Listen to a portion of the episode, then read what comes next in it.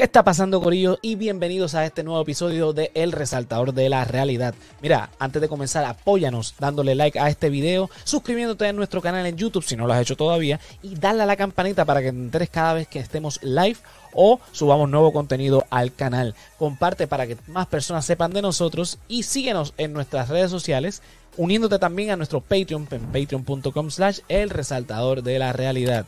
Ahora sí, señor director, dale play a ese intro.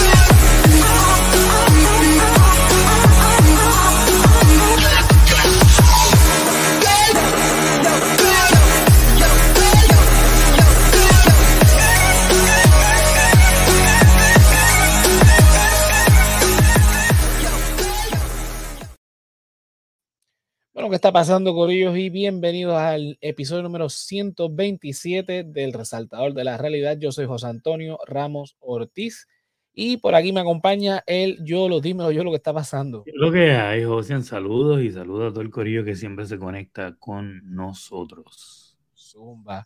Mira, directamente desde Bayamón, Puerto Rico, tenemos al Fefo. Dímelo, Fefo, ¿qué está pasando? ¿Qué está pasando, Corillo? Aquí, pues, hermano, sobreviviendo otra vez, no no sé qué hago aquí, pero aquí estoy. Estamos aquí. haciendo las vacaciones, Andrés. Sí, tú sabes, rellenando boquetes.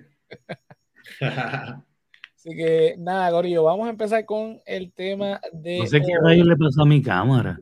Sí, parece que como si tuviese un frame arriba ahí de. ¿Verdad? Eh. Ahí se conectó Mercedes, Mercedes que está pasando. Lo que hay, men. Bueno, este, nada, mira, el tema de hoy. La semana pasada, voy a empezar con los nombres, estos nombres estrambóticos de estos. Dímelo, Juan ¿qué está pasando? Está pasando.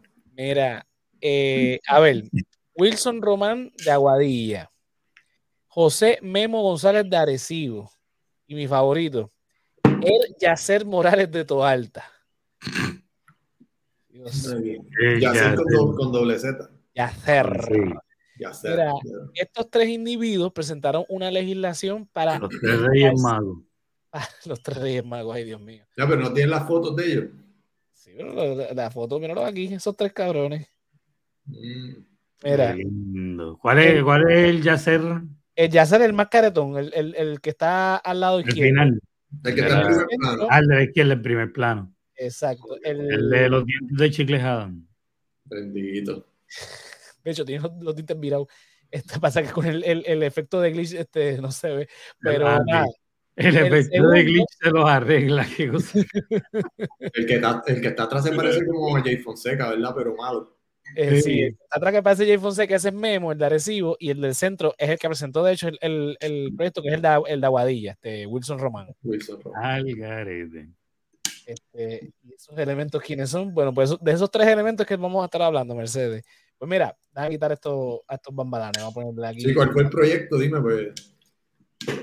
Mira, ellos presentaron un proyecto de ley eh, que busca penalizar el aborto, eh, dando una condena de 10 a 25 años de cárcel a las mujeres que eh, se practiquen un aborto después de las 10 semanas y 8 años de cárcel a quien facilite, ayude o incite a que esta mujer ¿verdad? Este, eh, realice este procedimiento. Ay, ya sé, ya sé. ¿Qué pasa? son, son aleluyos. Sí, ese es como el. no, pero estos son aleluyos de los que se puetean, de los que se puetean todas las noches y se meten cosas dildos por el. Sí, no, esta gente, esta gente no sabe ni dónde están parados. Estos son aleluyos punitivos. El este Memo. Pero por ejemplo, son 25 años a la mujer que realice la, que se haga aborto y ocho años al doctor que le haga de esa manera. Ponlo de esa manera. Este, y entonces. El que, lo practica, literalmente el que sería, entre comillas, para los que nos escuchan, el asesino, se lleva ocho. Pero eh, la persona que, que, sería conspiradora se lleva 25. O sea, hace toda la lógica del mundo, obviamente. Pues, mira, mira lo que dice aquí la noticia. Eh, dice, quienes buscan incluso castigar con cárcel a los que aconsejen, faciliten la terminación del embarazo. Eh, ¿verdad? Eh, hablando de, de, de, de, quien lo realiza. Y faciliten, o sea que ahí podemos poner a la mamá de la muchacha si la llevó, o al papá de, ¿verdad? Al esposo, novio, X. Sea, cualquier persona que sepa, que haya sabido, que haya tenido con, conocimiento. La trabajadora social, el psicólogo. Este cualquier persona que se haya enterado y no lo haya reportado, eh, eh, puede tener entonces penalidades. Sigue diciendo aquí, la pena impuesta sería de 10 a 25 años de cárcel y excluye de responsabilidad a los médicos y a la madre únicamente en caso que la terminación del embarazo busque prevenir la muerte o incapacidad permanente de la madre gestante o por anormalidad fetal severa. Se indica también que en caso de una mujer sea violada, debe terminar su embarazo únicamente si es antes de las 10 semanas y si hay una querella radicada ante el negociado de la Policía de Puerto Rico. 10 semanas, muchas mujeres ni saben que están embarazadas las 10 ah. semanas. ¿Cómo carajo van a decidir después de una violación que están lidiando con tantas cosas?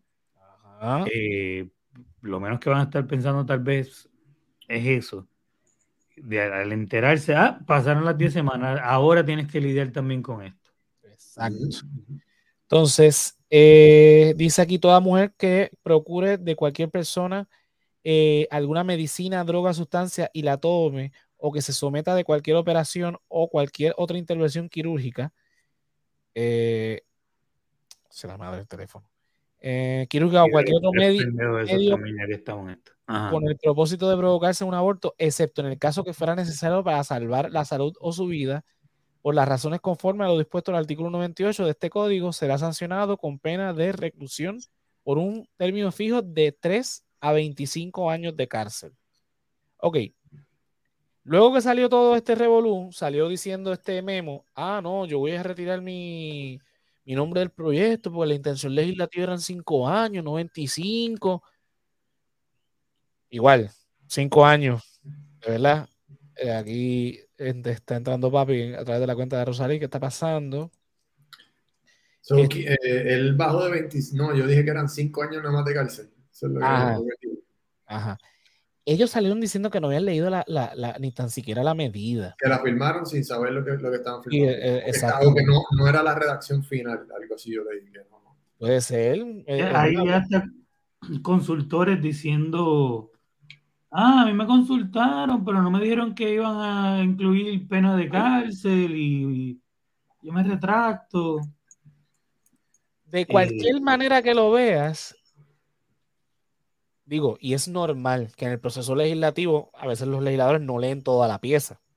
La mayoría de las veces diría yo. Este, y en Puerto Rico, pues suele ser más el caso de, que no la leen. Este, eh, obviamente, ellos tienen todo un equipo que, que, les presenta, la, les dice: Mira, eh, en efecto, el, proyecto lo que trae es de esto, esto es lo que tiene malo, esto es lo que tiene bueno. Cuando vayan a, discutirlo en, el Pleno, pues este, eh, critica esto, haz esto, cuando, cuando no es el que lo somete, cuando es el que lo somete. o, como pasa muchas veces, porque están negociando X o Y mierda, votan en bloque. Ajá, y vamos a aguantar y, vamos y no leen una mierda porque van a votar en bloque sí o no, dependiendo lo que el otro partido les dé. Pero, exacto, pero cuando tú presentas legislación, lo menos que se te pide es que, porque tú eres el que la está redactando, tú estás filmando como que la estás redactando, la estás este, eh, presentando como tuya, ¿no? Pues mínimo tienes que saber lo que tiene el contenido. Eh, obviamente, esto no es lo que ocurrió. Eh, ellos informaron que no la leyeron, exacto, definitivamente ellos no la leyeron. mira, por cualquier lado que la ves, ya también el gobernador dijo que, que eso no lo iba a apoyar, este, porque no tiene ningún sentido. Eh, la, medida no tiene sentido en muchas de las... De es que es suicidio, es suicidio político, como yo lo veo, mano. Esto es... Eh, o sea, yo lo que quiero es recordarle a estos tres tipos y seguirlos mencionando durante todo este tiempo para que la gente de, esos, de esas áreas, la gente responsable de poner estos tipos ahí, Recuerde sacarlo. Sí. Esto yo lo único, la única manera en que lo veo, vamos a poner estas las cosas en contexto. El tema del aborto ya como que se había este, eh, relajado en el sentido de que ya se tomó como que ya eso se resolvió porque el Tribunal Supremo de Estados Unidos pues retiró ¿verdad? la decisión este, eh, que lo legalizaba. Eh, sí, Mercedes, esos, esos pájaros son legisladores, son parte de la Cámara de Representantes de Puerto Rico. Uno de Arecibo, otro de Aguadilla y otro de Toalta. Este es el, el, el, peor. empezando por el nombre. Er, se llama Er Yacer. Son dos nombres. Er Yacer. Doble Z. Doble Z y con Y. este, de hecho, papito, aquí, eh, aquí cerca de casa se está derrumbando la carretera. A ver qué puedes esperar con eso. Este... empieza, empieza por ahí y después Después, mira, a, a, leerte un libro dos. no, no son del proyecto Talibán, son de, de, del PNP. Sí, sorprendentemente. Pero ahí donde voy. Esto responde únicamente a que en el PNP saben que el Proyecto Dignidad puede capturar muchos votos conservadores. Y están presentando estas medidas al garete, buscando decir, mira, ellos también nosotros somos conservadores, pueden seguir votando nosotros porque a nosotros nos preocupa esto. Ah, recuerden, recuerden. Porque probablemente este, eh, presenten la legislación y se caiga porque van a decir, ah, no, que la mayoría son los populares, no pudimos hacer nada.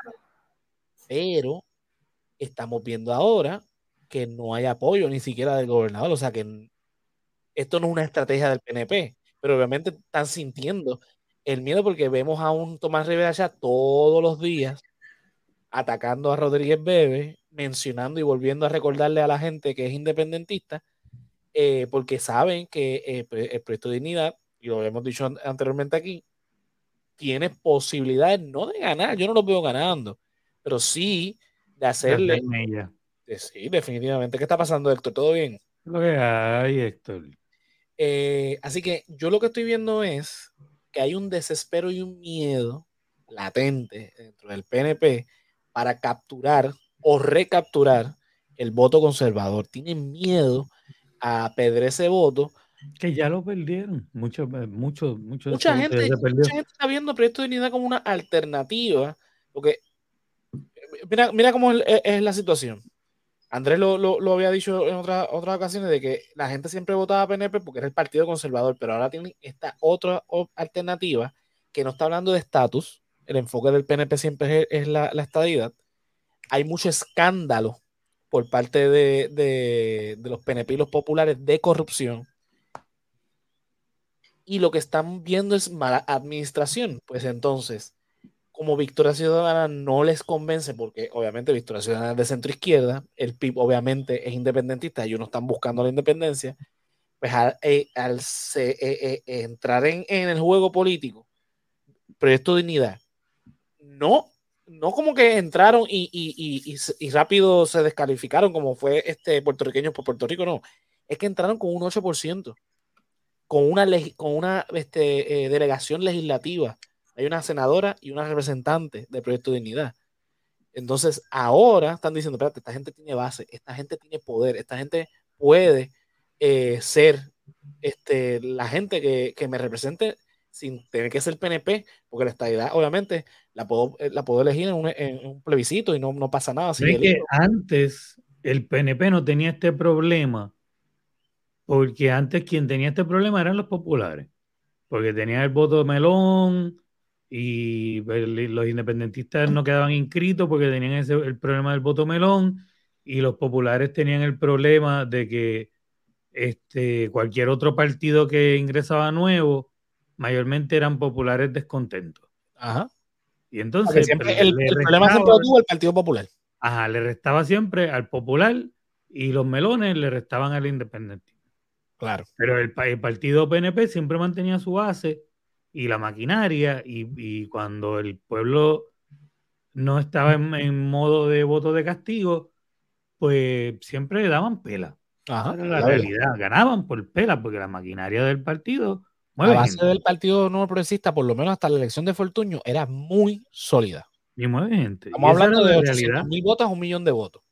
esta es la primera vez que, por lo menos en la historia moderna, no sé antes, que tienen un partido que va, apela a la misma base, que está descontenta con la mierda de la estadidad, pero que es conservadora y que está, ya están hartos de la mala administración, de, la arrogancia de, quien nos dirige, del viejo Partido Popular PNP, eh, y dicen, oh, esto puede ser un nuevo partido PNP de alguna manera, eh, si nos movemos los que estamos acá abajo hacia...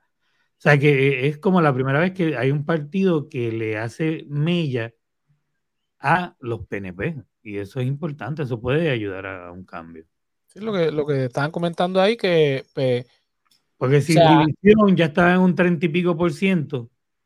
Sí, sí, estamos hablando de que para efectos de destruir el bipartidismo, aunque el Proyecto de Dignidad me parece que es un partido muy peligroso, es bueno que exista Proyecto de Dignidad porque si es para desplazar el PNP, bienvenidos sean a la conversación. Porque si de todos modos vamos a tener conservadores hablando, pues mejor tener unos nuevos conservadores a tener los conservadores estos de siempre, que sabemos que son este eh, eh, peligrosos. un montón de hipócritas, para empezar.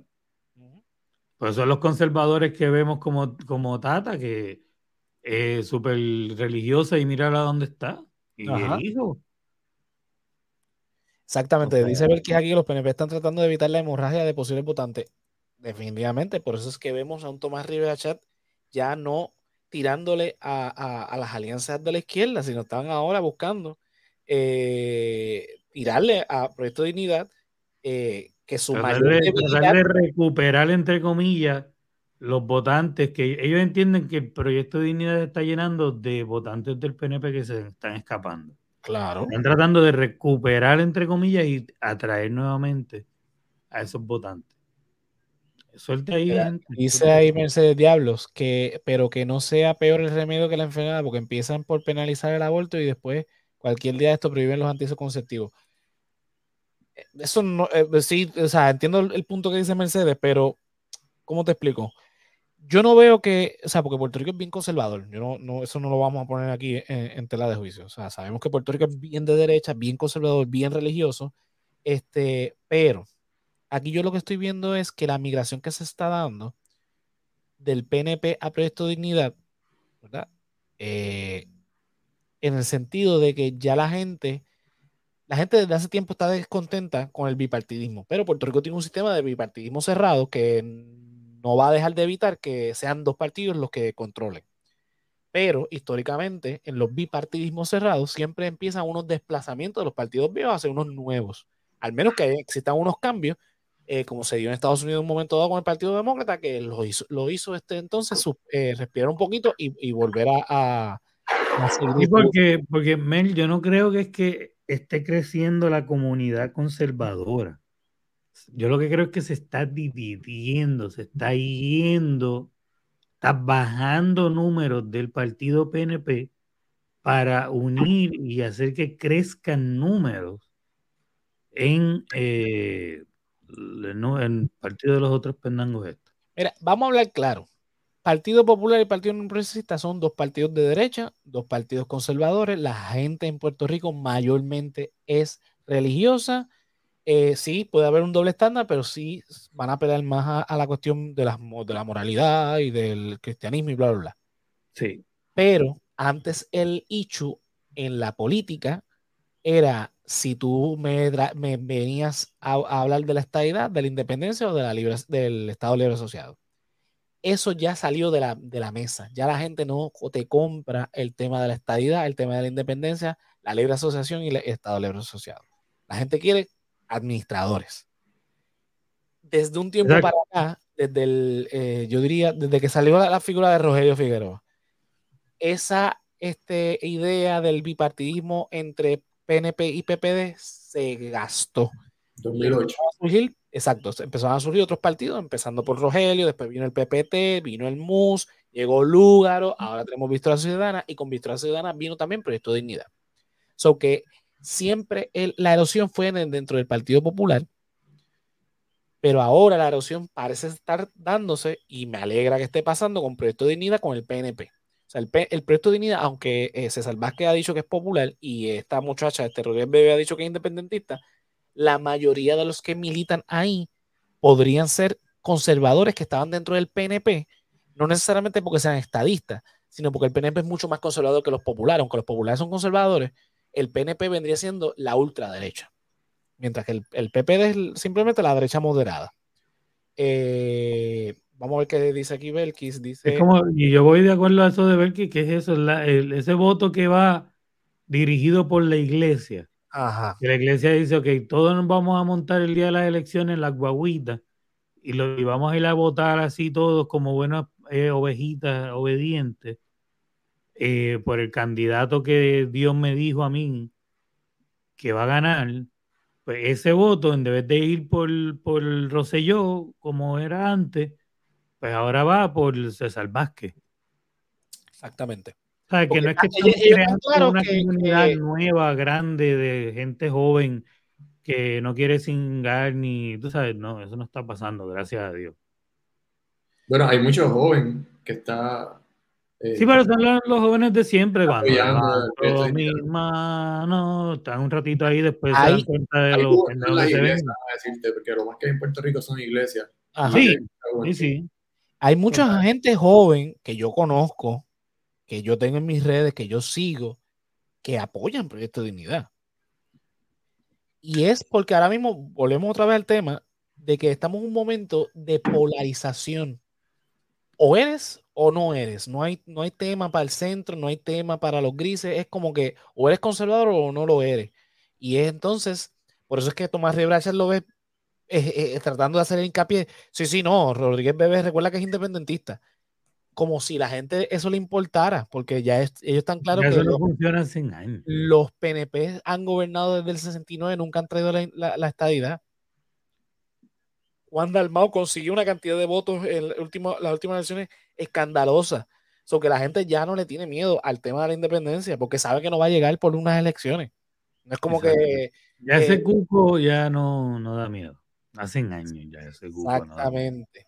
ya entonces, por eso es que vemos la desesperación, porque yo no, no me explico otra cosa que este, este proyecto de, de estos tres individuos o venga y no responda a otra cosa que desesperación, porque volvemos a lo mismo. Rodríguez Bebe ya había presentado un proyecto que creo que lo aprobaron eh, sobre regular el aborto antes de que se, diera la decisión del Supremo Federal. Así que, ¿qué realmente es lo que están buscando esta gente con, regular el aborto más de lo que ya está, lo que puede haber estado regulado con, este proyecto de, Rodríguez Bebe? Que ahora mismo desconozco si se aprobó o no. Yo entiendo que se aprobó, pero pues puedo estar equivocando. Eh, pero Rodríguez Bebe no se atrevió a tanto. Y es la más conservadora ahora mismo en el Senado. Porque es inteligente, porque, ah, o sea, yo no estoy de acuerdo con prácticamente nada de lo que sale de la boca de, ella, pero con, siempre he respetado que es inteligente. Y, sabe, sabe dónde, cuándo y cómo. Y lo ha sabido llevar. Y un momento, ahora, entrando en periodos de elecciones, Tú no la ves por ahí ni peleando, ni contestando, eh, ni con cosas de aborto, ni separatistas. O sea, no, hay cosas. Ahora mismo, ella lo que está predicando es la unión, la, hermandad, la cuestión entre los partidos. Eh, lo que yo veo de ella es un mensaje. Ella hizo lo, peor al principio de su, de, de su periodo y ahora entonces está tratando de, apelar lo que está diciendo. Sí, cuando están los medios dicen, no, pero es que ustedes los medios tampoco han cubierto cuando nosotros hemos hecho estas otras cosas. Eh, o sea, e, ella es una persona inteligente. Imagino que si obviamente revalida, pues va a empezar otra vez de nuevo con los dientes ahí, ¡juá! con el proyecto que tenga ancla en su plataforma. Y, eso es una manera inteligente de hacerlo. Y está muy bien. So, eh, eh, es algo que la, hace diferente en ese sentido. Y ella es mejor líder, incluso que, que César Vázquez. Yo digo que es que ella debería ser quien esté corriendo, para que el viejito pues habla la cuestión de la iglesia porque él es el pastor. Ajá. No, y que dijo que él, va a correr. Él dijo, por eso. Él no debería correr. Él no debería, eh, en todo caso, ella debería correr. Ella tiene mucha más oportunidad que él.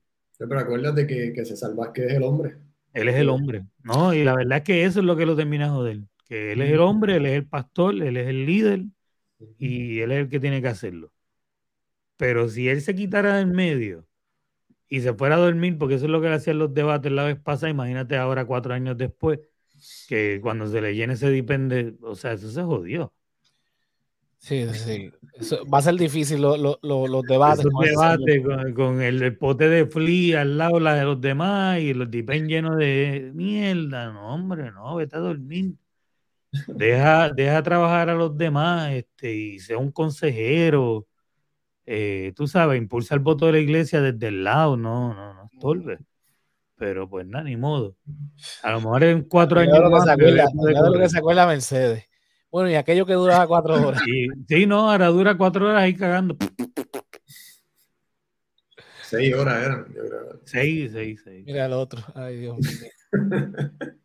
lo que dice Belki, ella quiere ser la, próxima Tomás Rivera chat. Sí, no, eso no, no, no, lo dudo, pero, o sea, yo, como estratega político, yo diría que lo más lógico y lo mejor para Proyecto de Dignidad sería ponerla a ella como candidata a la gobernación. ¿Por qué? Porque tomando en consideración cómo se reformó, este, hay que hacer un debate con Eddie Biden, Dios mío.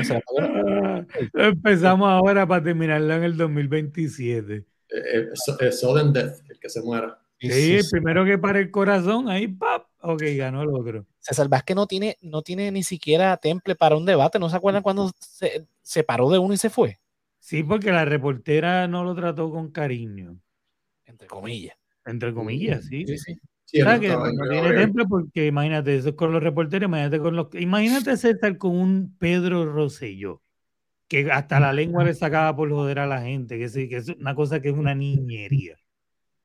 Y César ahí, me sacó, ese señor me sacó, me sacó la lengua. Yo lo vi que me, me sacó, me sacó la lengua. Y eso es una, eso es una falta al respeto, al respeto, al respeto. No, hombre, no. Uf. Sí, no. este, un sombrerito y era el mismo, ¿sabes?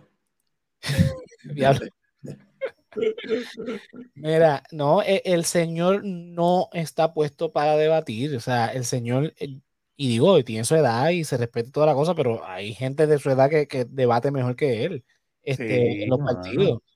No, que en los eh, partidos, vete a una mesa de dominó por ahí para que tú veas viejitos que están más viejitos que él y con par de palo encima y están más claros. Por un momento pensé que, le pasaba algo a Yolo.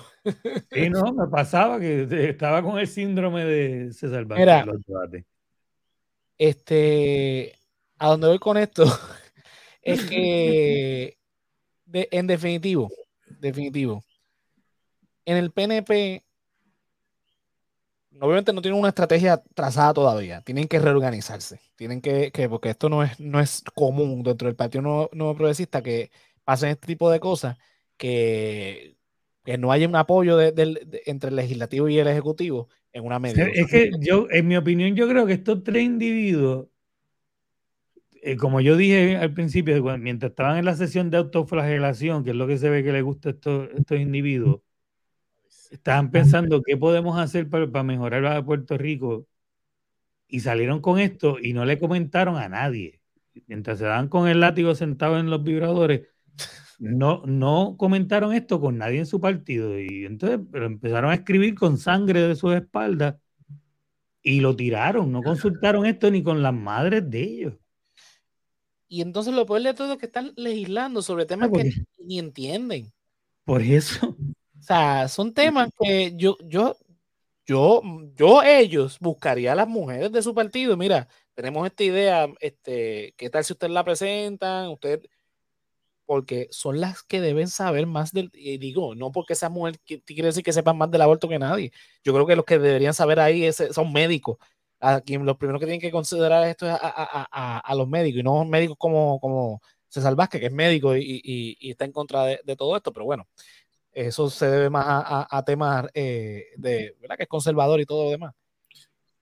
A donde voy es que evidentemente hay un este, miedo grande por parte de, de, ¿verdad? del partido, no necesariamente a nivel organizativo, pero sí hay sectores como estos tres individuos que son relativamente jóvenes, uno de ellos este, está en su primer eh, cuatrenio, tienen miedo que le quiten el Y debería ser el último, by the way.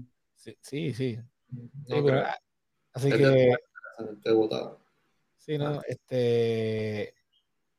O sea, no es el momento en el cuatrenio para presentar este tipo de, legislación. y, yo quiero saber, yo quiero saber, aunque lo tengamos que hablar en que sea un momentito en el próximo, yo quiero saber quiénes son estos tipos. Yo quiero saber el background. ¿Cómo llegaron estos tres eh, pajarracos individuos ahí? ¿Cómo? ¿Qué, o sea, ¿qué título, qué estudios? La, biografía de cada uno en la página de la, ¿Qué background tienen? Porque como me digan que tienen un cuarto año y que ninguno de ellos tiene estudios en ciencia, biología, la madre, de, o sea, su tía y mi tía eh, o sea, vete. Ah, yo, yo, creo que son, son este, políticos que entran, me puedo estar equivocado, pero para mí que son políticos que entran eh, por el voto directo, que nadie conoce. Y... Por, eso, pero yo, por eso mismo, nadie los conoce, obviamente, nadie sabe quién carajo son. Yo quiero saber qué hacían estos individuos antes. ¿Qué entienden sobre esto? Y más que nada, más que, ¿a quién carajo consultaron, mano? Porque obviamente el gobernador no fue. vamos, vamos con el primero. Eh, José Memo González Mercado, quien es producto de la escuela pública, incursionó en el servicio público en 2001 como agente de la policía de Puerto Rico. Tiene cara de policía. Tiene cara de guardia, sí. Y desde muy temprana edad, el mayor de. O, Sí. Desde, muy, desde muy temprana edad, eh, el mayor de cuatro hermanos se destacó en el deporte del béisbol, eh, practicando en distintas ligas juveniles, por lo que en el 98 fue becado por Wabash Valley College en el estado de Illinois, donde completó un grado asociado en artes. Regresó a la isla y en 2001 ingresó al cuerpo de policía, donde se graduó obteniendo una de las primeras notas más altas y se incorporó al cuerpo de investigaciones criminales, CIC. En 2009 trabajó como ayudante especial del secretario de corrección Carlos Molina Rodríguez. A mediados del 2011 comenzó a trabajar en la fortaleza con el entonces gobernador Luis Fortuño en la oficina del secretario de la gobernación, Marcos Rodríguez Gema. También en 2011 culminó sus estudios en justicia criminal de la Universidad del Este de Puerto Rico, que es hoy la, Universidad de Ana Geméndez. ahora, viene bueno, ahora viene cuando empieza a estudiar medicina, chequéate. El orgulloso padre de una niña fungió como director ejecutivo del comité de transición del alcalde electo del municipio de Arecibo, Carlos Molina Rodríguez, en las elecciones generales de 2012. Al siguiente año se convirtió en secretario municipal de esa ciudad y posteriormente pasó a ser administrador y vicealcalde de, Villa, de la villa del Capitán Correa.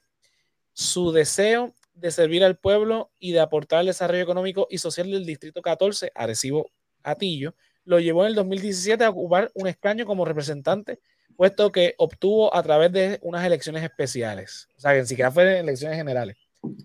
En la Cámara de Representantes preside la Comisión de Asuntos Municipales y es miembro importante eh, de comisiones como la Comisión de Gobierno, Comisión de Obras Públicas e Infraestructura y la Comisión de Recursos Naturales y Agricultura. Ninguna, ninguna de las que preside tiene que ver un carajo con esto. El representante cursa estudios en maestría, cursa maestría en gerencia con liderazgo estratégico de la Universidad del Este de Puerto Rico. Ah, coño, yo pensé que ahí es que venía ahí. Biología humana, tres, qué sé yo, una mierda así impresionante. Vamos con Er Yacer Morales Díaz. Este sí, este tiene nombre de, árabe, de que lo mandaron a estudiar medicina. Vamos, primero a los comentarios antes que se, se, se vayan a acumular mucho. Eh, estos tipos fueron enviados por los cocorocos del PNP para tirar esta bomba de humo. Eh, dice Belki, lo más seguro, cero expertise en este tipo de temas. El, primero no falló, Belki, pero ahora este sí, este tipo le va a dar duro. Mercedes dice, o por conseguir adeptos eh, para el partido, organizar rallies. Este, no lo dudo. Y Belki dice, eso es una biografía de cuentos de hadas. es la biografía oficial. La biografía oficial. ¿Sabes lo que cuesta pagarle a alguien para que invente toda esta mierda? Estudió en inglés. ¿Cómo fue? ¿Ah? No, que él estudió en Illinois y que por lo menos sabe inglés. Ah, sí, sí. Es un estadista que tú sabes, le, le, le mete, el, le mete el difícil. Jugar verde. Uf, no, Muy no, bien. Vamos con. Yacer. Dice, nacido un 22 de julio, Er Yacer Morales Díaz es el segundo hijo del matrimonio compuesto por Esteban Morales Calderón, que, que en paz descanse, y Merari, Merari Díaz Santana. Vamos para los estudios. Posee estudios en administración de empresas con concentración en contabilidad. Er Yacer está casado con la doctora Winaida Rivera Rosado y es el casado con una doctora. Ya, ya, ya estábamos por ahí. Ok, síguele. Pero lo más seguro es estos doctorados este, católicos de estos. Ah, Yo no Ah, sé. Dice también. con la doctora Guainaida Rivera Rosado y es el orgulloso padre de El Yacer Jr. Dios mío, el pobre niño. Na- Naeris y Zoe- Zoeris. Chévere, bien. De- Hay un bendiga todo. Chévere, nada que ver con la familia. Eres familia de- del pana tuyo, de, de, de Yesiel.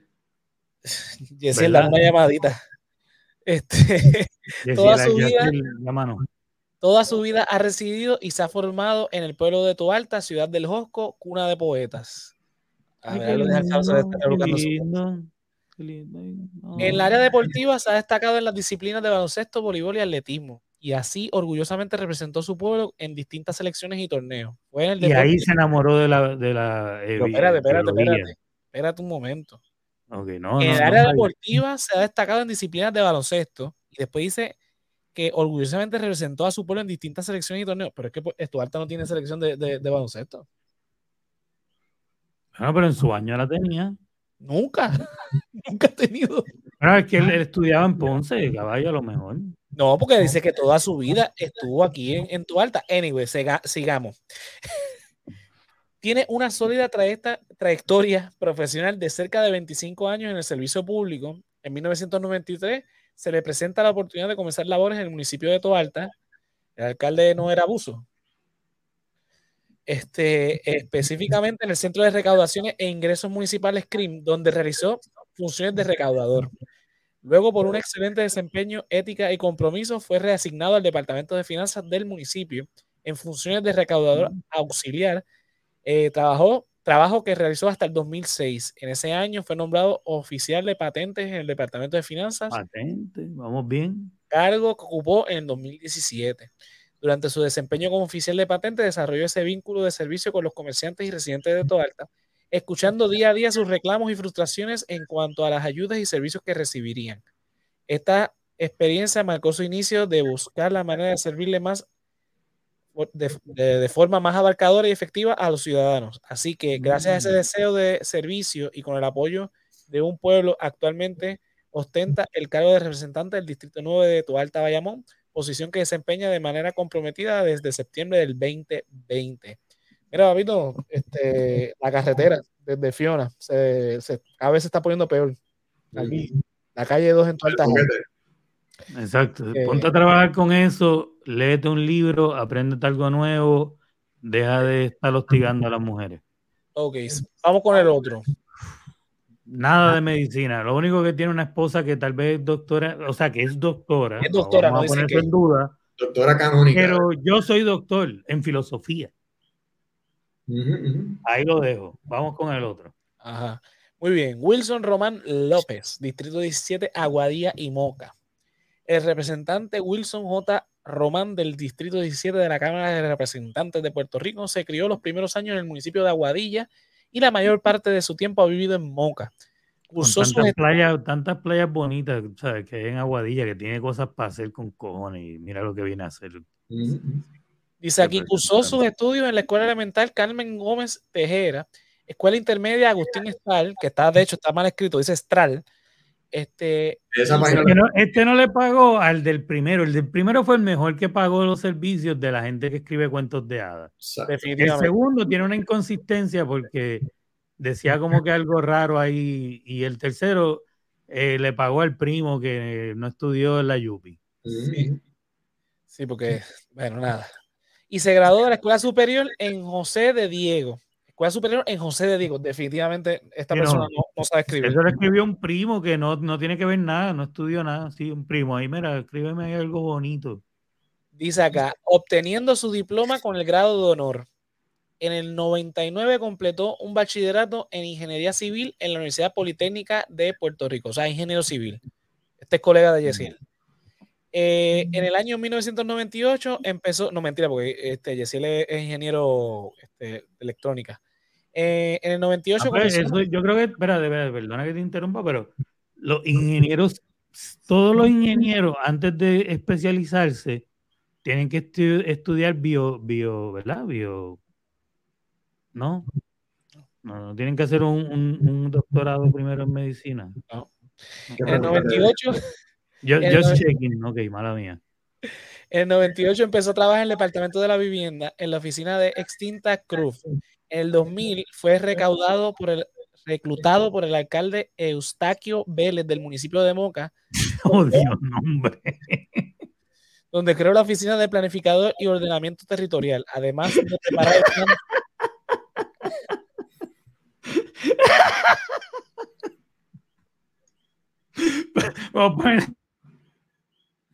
Sigue, José, sigue. Porque la, la perdimos, a Yolo, perdimos a Yolo. Sí, lo perdimos viendo. Ok, dice, eh, en 2001 y parte del 2002 dirigió el Departamento de Obras Públicas Municipales del municipio de Moca. Del 2009 al 2012 fue director regional de la Autoridad de Edificios Públicos en Aguadilla.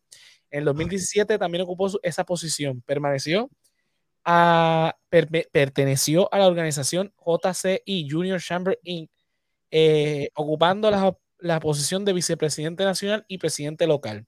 En su tiempo libre, lo que le apasiona es compartir con su hijo y familia, fomentando la unidad familiar. Su vocación es servirle a su gente y le agradece la confianza de haberle, haberlo elegido como su representante y en esta nueva encomienda que le ha dado la oportunidad de ejercer, quiere trabajar mano, Dios, esto está bien mal escrito, mano a mano con su distrito, brindándole un servicio de calidad, atender sus situaciones y resolver las mismas. Servir es la mejor obra de su vida.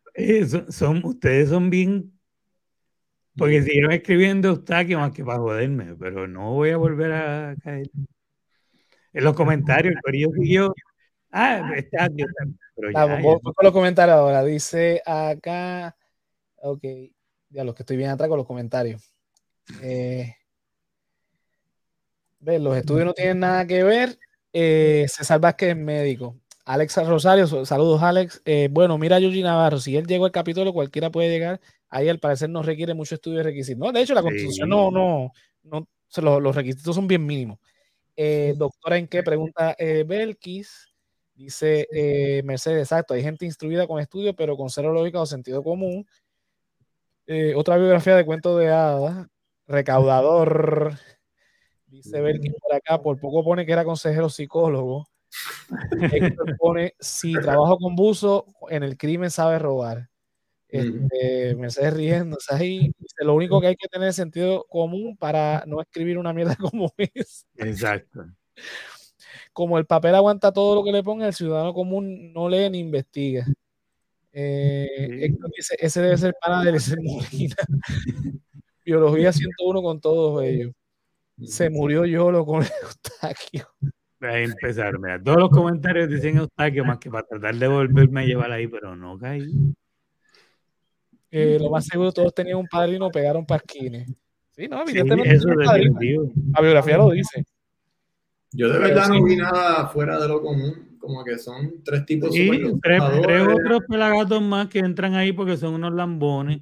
Pero son nuevos, los tres son nuevos. Los tres son nuevos y ninguno de ellos tiene eh, ningún tipo de autoridad en, medicina, en biología, en, psicología, eh, en nada que tenga que ver que lo, lo ponga al frente de ser la persona capaz de tomar estas medidas. de medio. ¿De dónde nace este deseo de estos tres hombres? De tenemos que hacer esto por las mujeres, tenemos que salvarlas metiéndolos a la cárcel. Y no, y 25 años, entonces 10 eh, eh, semanas como límite, ¿no? Después de las 10 semanas no se puede Yo, 22 semanas es un problema, porque 22 semanas todavía es, se, considera muy poco tiempo para algunas, en muchísimos casos, para saber si la mujer está embarazada o no. Imagínate 10 semanas. 10 semanas son, ¿qué? 10 semanas, dos meses y medio. Dos meses y medio. Sí. O sea, eh, esto no tiene ningún tipo de, investigación científica. Eh, no, obviamente no hubo consulta con, ningún experto sobre el tema. Que obviamente eso, eso también se hace en las vistas públicas, para eso son las vistas públicas, pero esto no va a llegar a eso. Hay mujeres irregulares con, con su periodo que están dos meses, ¿sabes? Que pues, es fácil para ellas decir, ah, dos meses nada. Ya, ya Tatito Hernández, ya yo leí eh, que ya dijo que eso no pasa de la primera lectura, que eso no, y el gobernador ya dijo que tampoco.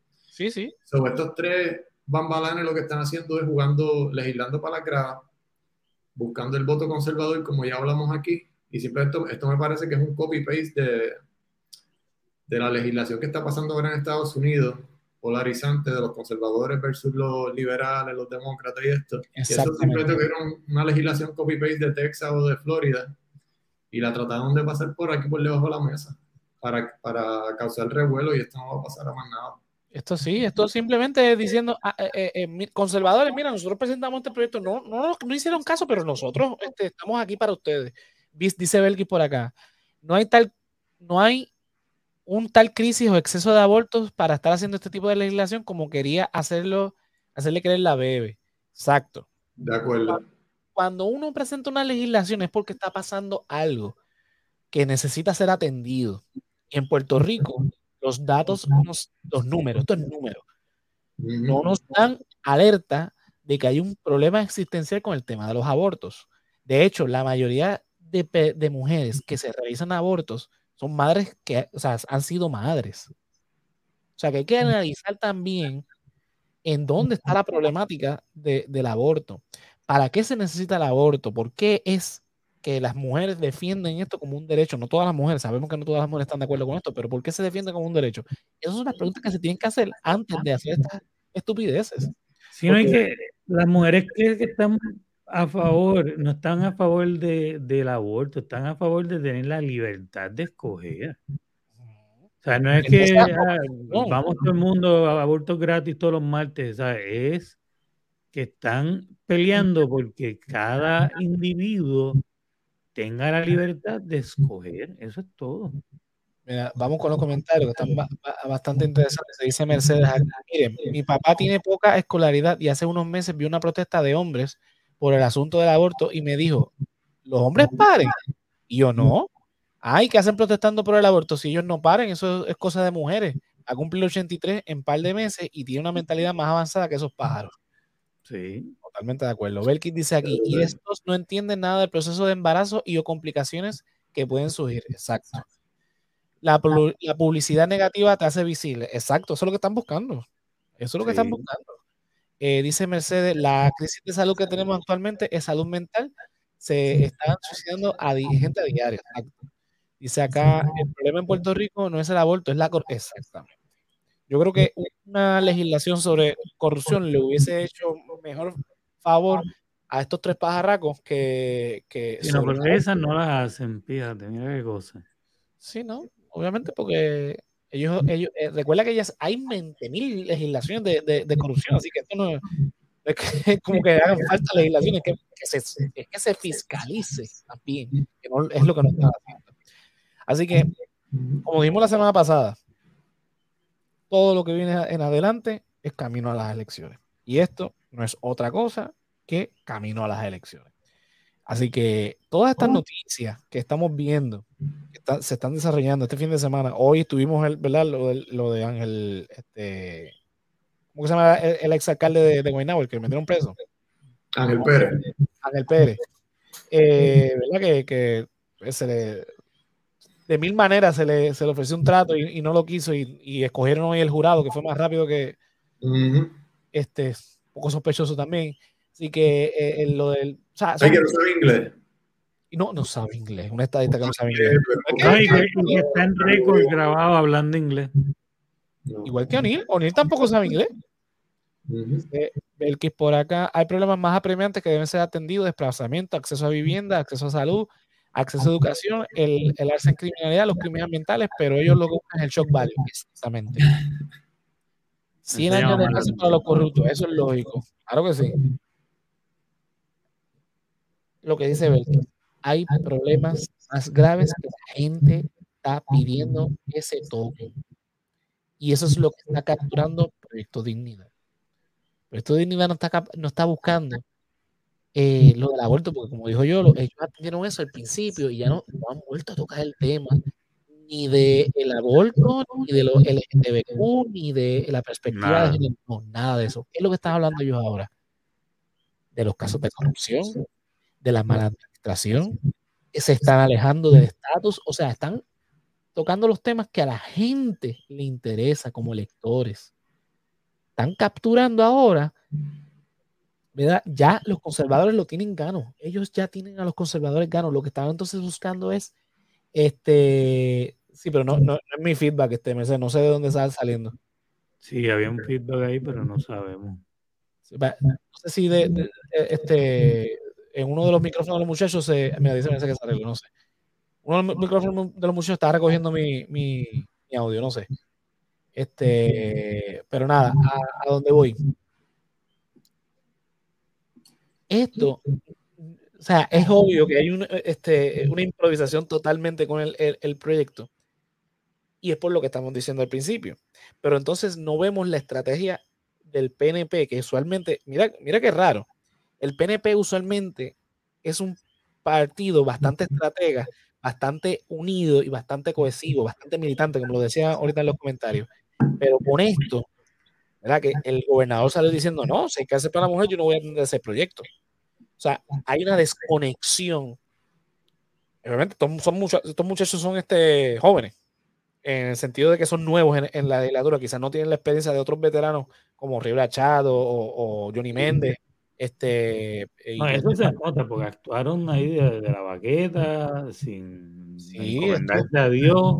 y, y era muy obvio la intención de, no, nosotros somos religiosos, creemos en esto, este, pero esto no era parte de la plataforma del PNP realmente, esto no era algo que estaba, y estos son representantes no de, de, eh, acumulación, son representantes eh, de distrito, que por lo general lo que, lo que, estamos, lo que están buscando estos representantes es atender los temas de su distrito.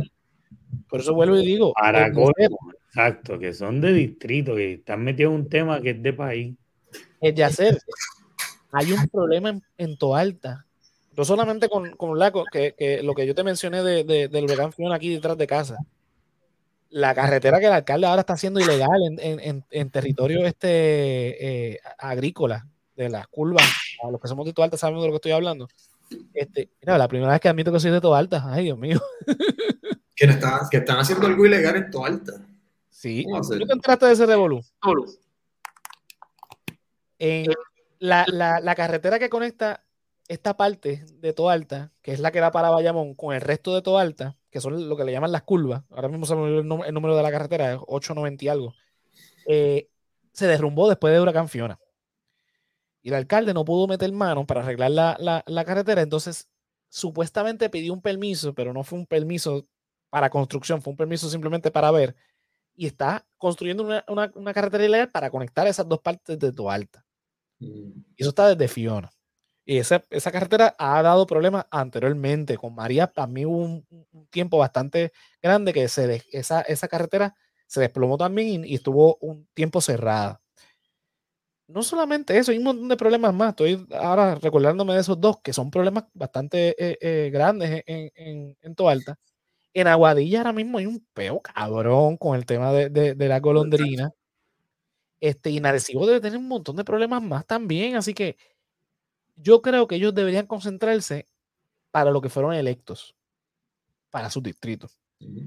Este tipo de temas, que es un tema que toca a nivel nacional, a nivel Puerto Rico, son temas que le, deben este, concernir a los representantes por acumulación, que para eso están, para atender los temas más grandes. Por eso es que se, se creó la figura del representante por acumulación en nuestra constitución. Aún así, como dicen los muchachos y las muchachas aquí en los comentarios, no es un tema ni que urge, ni que hay un problema grande eh, con respecto a esto.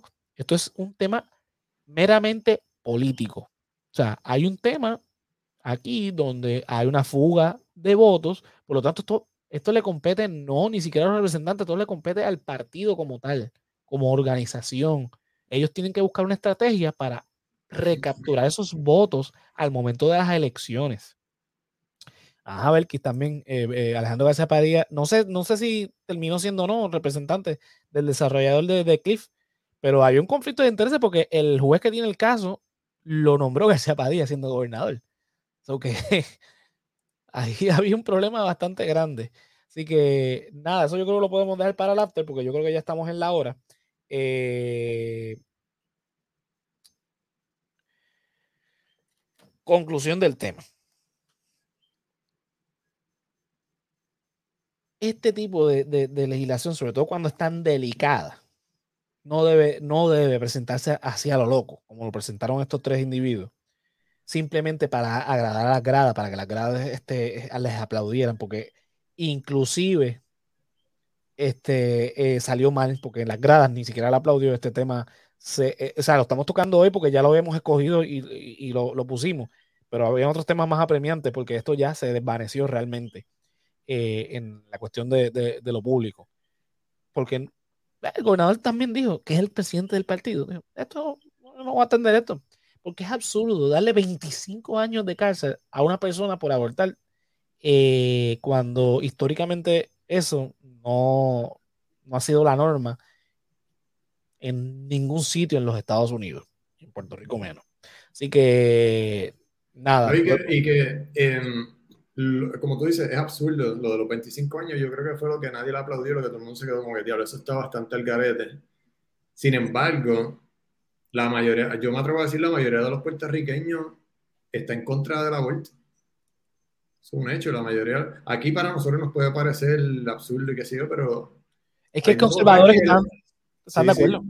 están de acuerdo. Yo creo que los más fundamentalistas, los más de, de, derecha, están en contra. Pero que eso que son los menos, porque inclusive los que están en contra del aborto dicen, sí, pero debe, debe ser una opción. La está un poco excesivo. Eso y que están de acuerdo en que, bueno, yo, yo no sé qué yo haría en mi situación, pero yo lo dejaría ahí, yo como que no, pues yo hablo con gente que, que, que, no cree en el aborto, que dice, no, yo no creo en el aborto, pero, o sea, yo no creo en el aborto, yo no, yo no lo voy a practicar. Y no olvidemos tampoco que la que estaba diciendo esta, estas estupideces, estas loqueras, era Leslie Bulgo, del proyecto Dignidad. Pero pues, ah. se nos olvidó porque eso fue hace muchos meses, pero ella estaba también eh, presentando, presentando legislación para que metieran a las mujeres que abortaran presas. Sí, que es, de hecho... Y lo mejor que hicieron el proyecto Dignidad fue apagarle el micrófono a esa señora. Sí, porque lo retiraron el proyecto. Mm. Así que, este. Así que, pues nada, mira, Héctor dice que volvió Eustaquio. Belki Haki dice: el problema es que a veces así se pasan con ficha a otras legislaciones y no nos enteramos cuando ya es tarde. Y la mayoría de los hombres. Mira, este, yo sé que es un tema polarizante, pero volvemos. El Estado tiene que proteger el 100% de sus ciudadanos esto debe ser una opción para la gente. Quien no crea en esto, simplemente no lo realice. ¿Hay un problema religioso con, el tema?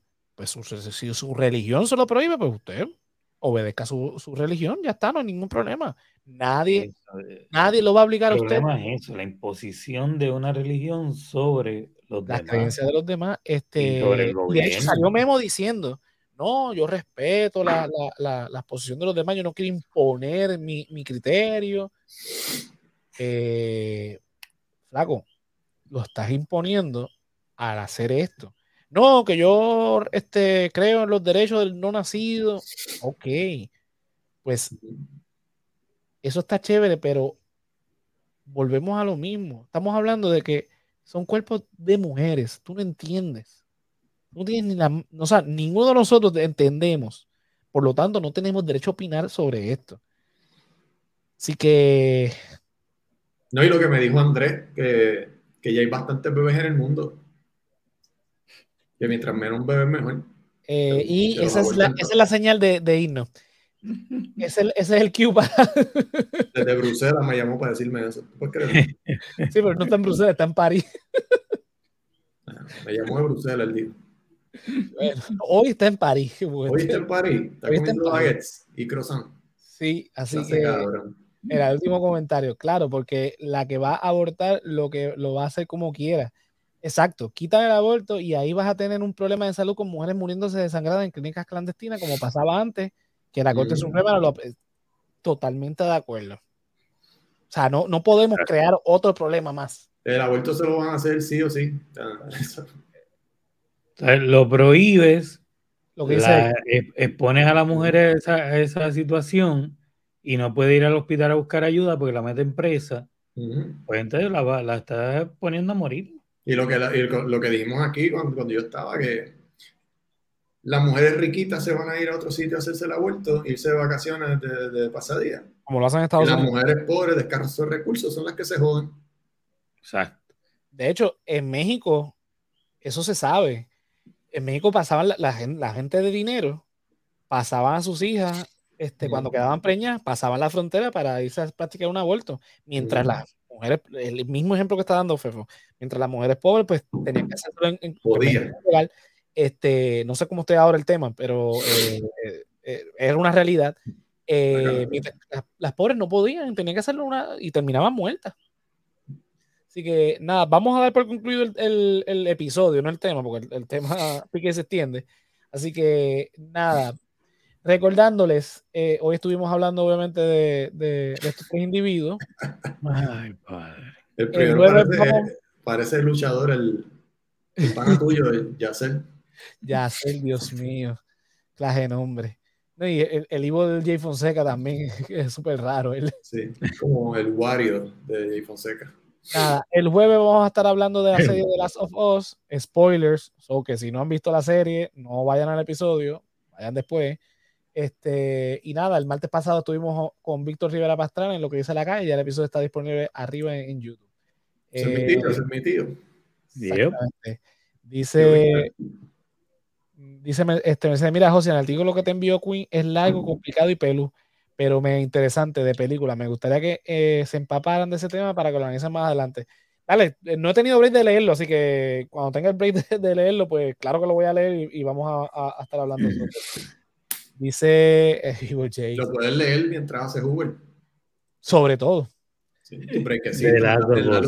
Muy brutal, hecho sí. Mira, cuéntame, ¿dónde te podemos conseguir? Eh, pues mira, me pueden conseguir en Instagram como el hombre lobo. ¿Verdad? No estoy subiendo un carajo, no estoy haciendo nada productivo. Pero se enterarán, si me siguen, pues se lo voy a agradecer.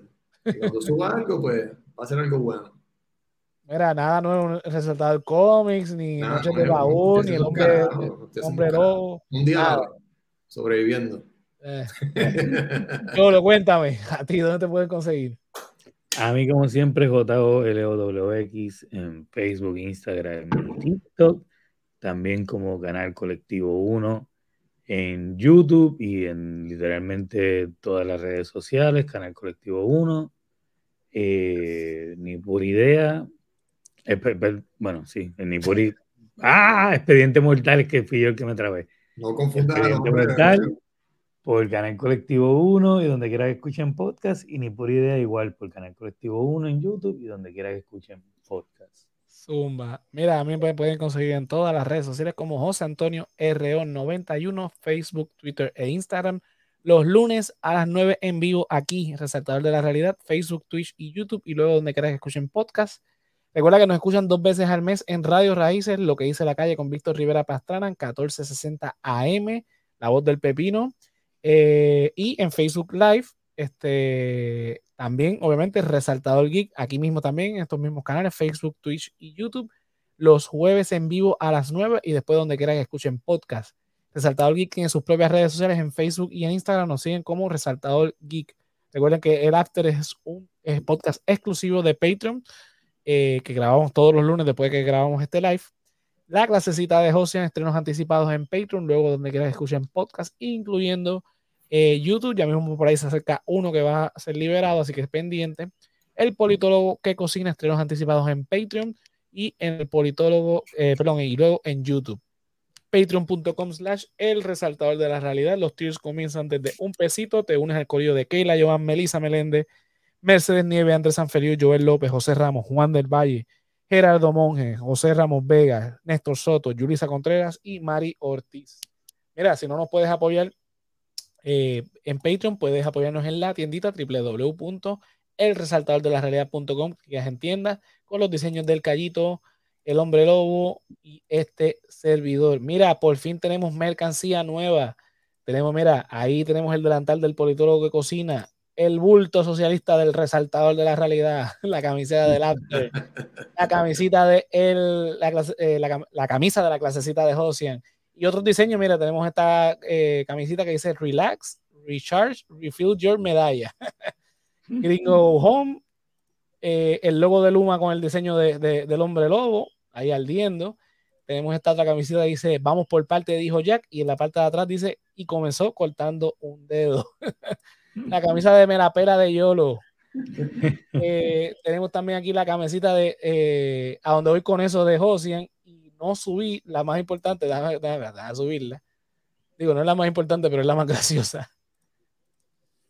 Porque Andrés siempre empieza los programas diciendo esto. Un saludito. y que nada, se pueden conseguir la nueva mercancía de El Resaltador de la Realidad ahí en la tiendita. Eh, bulto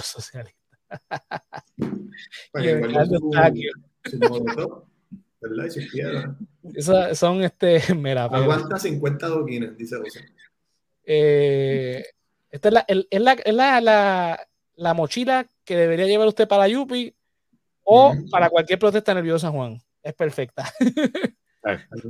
Así que nada, mira, otra forma de apoyarnos es dándole like, suscribiéndote y compartiendo nuestro contenido en YouTube, Facebook, Twitter, Instagram y hasta en TikTok www.elresaltadordelarealidad.com eh, ahí también está mi blog que estoy trabajando con un, uno nuevo, así que espero el próximo mes tengamos un blog nuevo por fin, después de un año. Así que nada, nos estamos viendo entonces el jueves para estar, que vamos a estar hablando de la Softbox, que ahí Mercedes dijo que, jugó el, juego. Eh, no sé si viste la serie, si viste la serie, o sea, la serie está cabrona. A mí me gustó. Así que nada, vamos a estar hablando. Deme el password de HBO de Max, por favor. Eso lo hablamos en el after, así que Corillo, nos vemos. Bye. La semana que viene volverá Andrés, seguirá Fefo, descúbralo.